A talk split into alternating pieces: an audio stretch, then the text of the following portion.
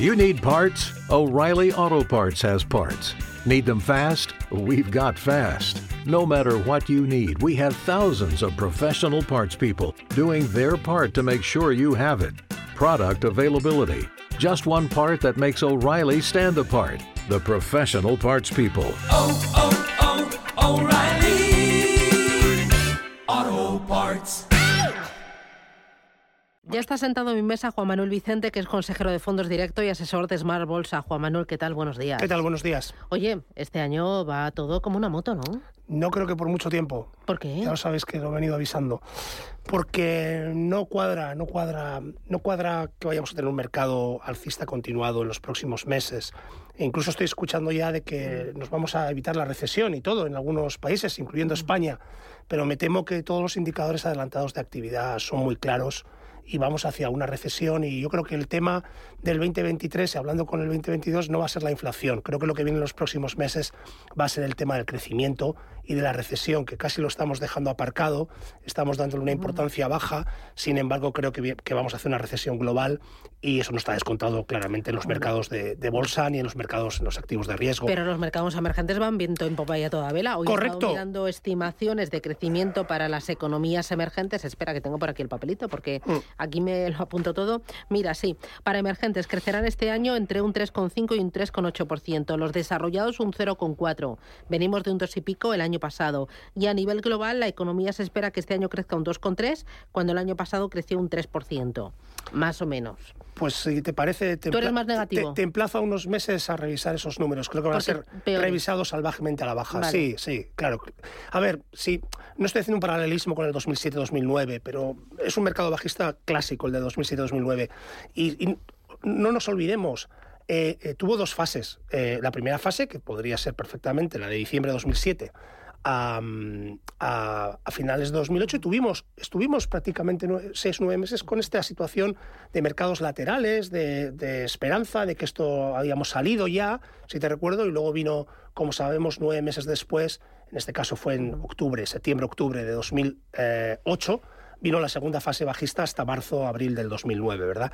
Es decir, yo creo que esta, la segunda fase bajista del mercado creo que es casi impepinable. Eh, por supuesto, siempre no podemos tener seguridad 100%, pero vamos, todos los indicadores, incluso, ya no digo indicadores adelantados, como, como aquí hablo a veces de, de, entidades especialistas que realmente son muy buenas, con un historial muy bueno de acierto, sino incluso si no hay que irse ahí, solamente vamos a los leyes famosos de la OCDE, que son los indicadores adelantados parecidos a los PMIs, si, y te, y son públicos y te están diciendo lo mismo, te están diciendo que, que, que, sí, puedes decir que el PIB ahora en Estados Unidos sigue en positivo, pues a lo mejor casi, pero lo que viene en los próximos trimestres es contracción económica, me temo. Bueno. Este es el, pincho tortilla. Yo digo que no entramos en recesión. Pincho tortilla y café. ¿Nos vale, jugamos? Estupendo, y tú dices que sí. Estupendo. Nos en emplazamos, nos emplazamos unos meses sin países vale, desarrollados. Sí. Vale, vale. Vamos a ir con los oyentes. Eh, notita de voz. Hola, buenos días. Mire, esta es una, esta es una consulta para el consultorio de fondos. Eh, soy María y mire, le quería hacer una pregunta al señor analista. Eh, yo tengo el Picter Multi-Asset, que lo tengo, pues bueno, ya de hace como dos años o un año y pico, y veo que va bajando, bajando. Y quería preguntarle a ver qué le parecería traspasarlo al DVS mmm, Sector Plus eh, si le parece buena idea o opina otra cosa. Y también tengo en renta fija el Invesco Euro Corporate Bond y estaba pensando también aumentar un poquito, pero en vez de en el Invesco, en el Schroeder eh, Euro Corporate Bond. A ver qué le parece, si son compatibles los dos o él opina alguna otra cosa, que me daría algún consejo. Muchísimas gracias a todos por su programa. ¿Qué te parece? Sí, muy bien. Bueno, eh, empezando por la última, son parecidos y yo creo que es un buen activo en el que estar. Lo hemos hablado en el programa anterior en el que estuve. La deuda de corporativa de alta calidad. Eso debería de funcionar razonablemente bien. Eh, en cualquier entorno, ¿eh? es decir, no solo en el entorno un poco que estoy planteando y un poco, un poco eh, agorero, sino también en un entorno eh, más favorable. Luego, no tiene mucho sentido. Los dos son grandes fondos, quizás Quizás el Desrodes tiene menos problemas de capacidad, pero yo, pero bueno, mm, creo que está, está bien invertida en, en, en el de Invesco. Y sobre el otro, a ver, el otro lo que le ha pasado es que es un multiasset clásico y los multiasset clásicos al final en 2022 lo que les ha ocurrido es que les ha bajado todo, ¿verdad? Les ha bajado la renta variable y les ha bajado la renta fija, no han tenido dónde esconderse. Eh, lo más seguro que en 2023 eh, la parte de renta fija les funcione, ¿no? Entonces tenga un mejor resultado. Si lleva dos años, yo siempre lo digo, ese producto en la etiqueta lo que dice, como si fuera un prospecto de, de, una medicina, este dice que tienes que estar mínimo tres y recomendable cinco, ¿no? Es el periodo de inversión. Por tanto, yo le daría, le daría recorrido al, al producto.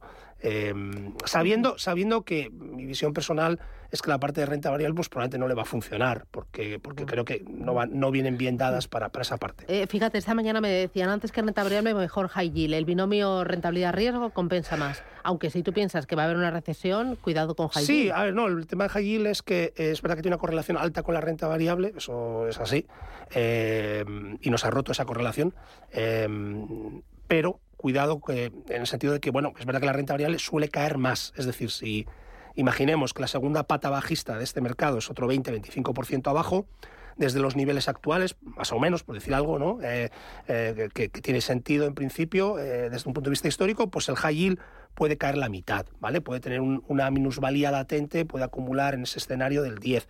Es decir, pierde, pierde, tienes menos minusvalía, ¿vale? O sea que es una manera de estar expuesto a activos de riesgo con menos minusvalía potencial. En ese sentido, no está mal jugado el high yield, no está mal jugado. ¿Qué casas son buenas en high yield? Pues mira, eh, normalmente las de renta variable las canalizan compañías y crédito, porque al final se trata de analizar compañías. En lugar de la parte de acciones, la parte de bonos, ¿no? Eh, identificar compañías que lo van a hacer mejor que lo que el mercado espera, ¿no? Que de eso se trata la gestión activa. Pues yo te diría que Threadneedle Columbia es, es muy buena en, en high yield, ¿de acuerdo? Threadneedle Columbia es una gran gestora en high yield. Eh, en España, por dar algo también, vamos a dar un poquito de cultivo nacional. Eh, hombre, yo creo que el Mutuo Activo se lo trabaja bastante bien. Mutuo Activo se lo trabaja bastante bien. Como todas las aseguradoras, las gestoras que pertenecen a aseguradoras, la parte de renta fija la suelen, la hace mejor, la suelen ¿no? hacer bien, sí. sí. sí. Eh, oye, eh, ahora que has mencionado gestión activa, eh, si creemos que eh, vamos a entrar en recesión y la dispersión va a seguir siendo la reina, igual que lo fue el año pasado, gestión activa. Yo- o, yo- o- o- o tú crees que hay que combinar en una cartera los dos vehículos? Sí, yo creo que sí. Jugárselo toda a gestión pasiva está muy bien. Yo soy muy defensor de la gestión pasiva, pero es verdad que jugárselo toda a gestión pasiva. Y también la gestión pasiva tiene sus cosas. Podremos hablar un día si tienes la crítica a la gestión pasiva, que la tiene. Eh, yo diría que. Si uno quiere estar defensivo, defensivo, lo hemos dicho aquí varias veces, la deuda de alta calidad, sea pública o sea corporativa, hablaba la señora antes de deuda corporativa de alta calidad, ese fondo de Invesco, eh, yo creo que es la, y eso es la gestión activa, ¿vale? Uno está decidiendo estar en deuda corporativa de alta calidad o deuda pública de alta calidad. Eh, yo creo que eso tiene mucho sentido en el momento, en el momento actual, mucho sentido. ¿Y comprar letras del tesoro? También, eh, letras del tesoro. Claro, a ver, lo un único. depósito, por ejemplo. lo- ¿Quieres seguridad? Letras del Lo único sí, está, está muy de moda, además puede- sabes que se puede, lo ha facilitado mucho los gobiernos para que se puedan incluso comprar directamente, pero por supuesto se puede comprar a través de cualquier entidad financiera y no es una mala opción, porque además eso va a vencimiento, no, no tampoco tiene que estar mirando. Lo único que diría con la española, yo creo que no va a ir la sangre al río, pero con la española ya sabemos que vienen, eh, bueno, ya sabéis que no va, no va a renovar el Banco Central Europeo como estaba renovando en principio la, la deuda española, ya sabéis que los rendimientos de la deuda española está ahí. A lo mejor vamos a tener que hablar de eso en los próximos meses, Susana. Bueno, bueno, miedo me das. Bueno, ya veremos, ¿no? No, sangre al río es difícil que llegue porque a nadie le interesa que, que un país como España pues eh, esté en dificultades para, para renovar su deuda, ¿no? Pero, pero que las primas suban, pues sí, eso es perfectamente posible. Bueno, pues eh, Juan Manuel Vicente, consejero de fondos directo y asesor de Smart Bolsa. Gracias por ayudarnos, gracias por la formación y cuídate mucho. Abrígate, que hace frío. Claro hace que sí, frío, ¿a que sí? mucho, mucho. ¿Has venido en y moto viene, o no? Y viene, no, anda, Ah, no. no, no, no, porque si no hubiera sido un valiente o un inconsciente, no sé yo. Gracias, cuídate. Vale, un abrazo. gracias, hasta luego.